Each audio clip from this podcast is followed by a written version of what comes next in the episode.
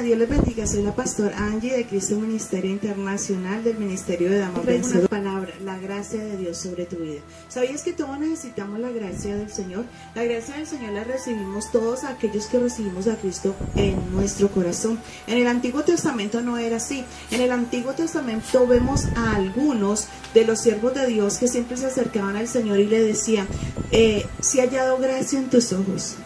Jehová, si ha hallado gracia en tus ojos, haz que pase esto. Señor, si ha hallado gracia en tus ojos, muéstrame esto. Suceda en este milagro. Pero al día de hoy no, a través de nuestro Señor Jesucristo estamos en el tiempo de la gracia. Hemos hallado gracia a todos gracias a nuestro Señor Jesucristo. ¿Qué es la gracia?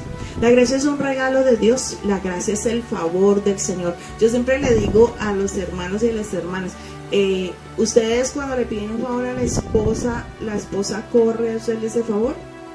Cuando ustedes le piden un favor al esposo, mis amadas, el esposo corre a hacer ese favor o simplemente te dice, ya va, un momentico, estoy ocupada, ahorita, ahorita te lo hago, eh, espérate un momento, ya casi te lo voy a hacer. Pues resulta de que el Señor, nuestro amado, nuestro Padre Celestial, que es tan hermoso y tan precioso, Él sí está dispuesto a hacernos ese favor, ¿sabes?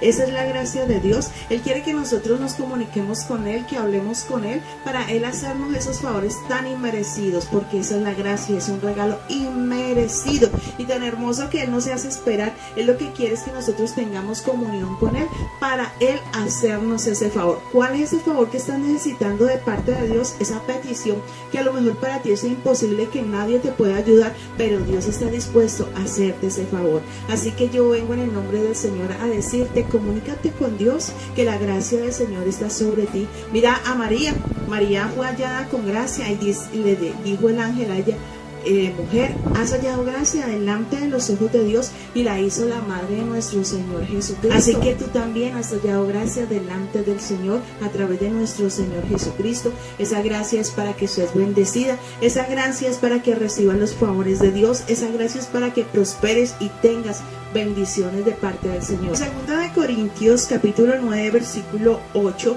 dice la palabra del Señor así. Y poderosos Dios para hacer que abunde en vosotros toda gracia, a fin de que teniendo siempre todas las cosas lo suficiente, abundéis para toda buena obra. Mira lo que dice aquí la palabra del Señor. Y poderoso es Dios para que abunde toda gracia. Pero ¿para qué quiere Dios que abunde esa gracia en nuestras vidas? Dice, para que teniendo todas las cosas.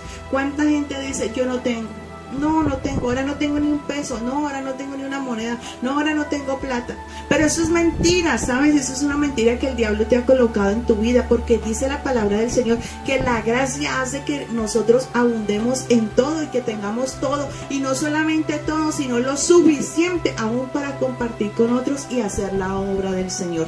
¿Qué necesita el Señor? Que te dispongas a servirle, que te dispongas a obedecerle, que te dispongas tú a que Él sea depositado esa mayor gracia en ti, porque la gracia de Dios crece. Si vemos a nuestro Señor Jesucristo, dice por allá en el libro de Lucas, iniciando Lucas, dice que el Señor Jesucristo crecía en estatura, en sabiduría, pero también crecía en gracia para con Dios y para con los hombres. La gracia de Dios crece y depende de nosotros hacer crecer esa gracia. ¿Cómo hacemos crecer esa gracia? Pues nosotros tenemos que dejar de ser vanagloriosos, nosotros tenemos que dejar de ser altivos. Dice que Él da gracia a los humildes, mayor gracia a los humildes y resiste a los soberbios. Todo aquel que se comporta altanero, soberbio, iracundo, contencioso, peleón, va perdiendo la gracia, se va disminuyendo la gracia. Y si disminuye la gracia, ¿qué va a tener? Pues faltante de todo, mientras que si tenemos la gracia nos va a sobreabundar todas las cosas. Mira el secreto tan sencillo de tener todas las cosas, porque de hecho hizo pobre para que nosotros fuéramos enriquecidos. Y Él quiere que nosotros tengamos todas las cosas, pero depende de nosotros tenerlas. ¿Cómo? Si nosotros actuamos en humildad. Él nos dará mayor gracia y junto con la gracia nos dará todas las cosas para que no te falte pan, para que no te falte salud, para que no te falte vida. Dios quiere bendecirte hasta que sobre y abunde para que tú puedas dar testimonio de que tenemos un Dios real, de que tenemos un Dios fiel, de que tenemos un Dios maravilloso. Yo lo puedo decir, mi Dios es maravilloso y espero que tú también lo puedas decir.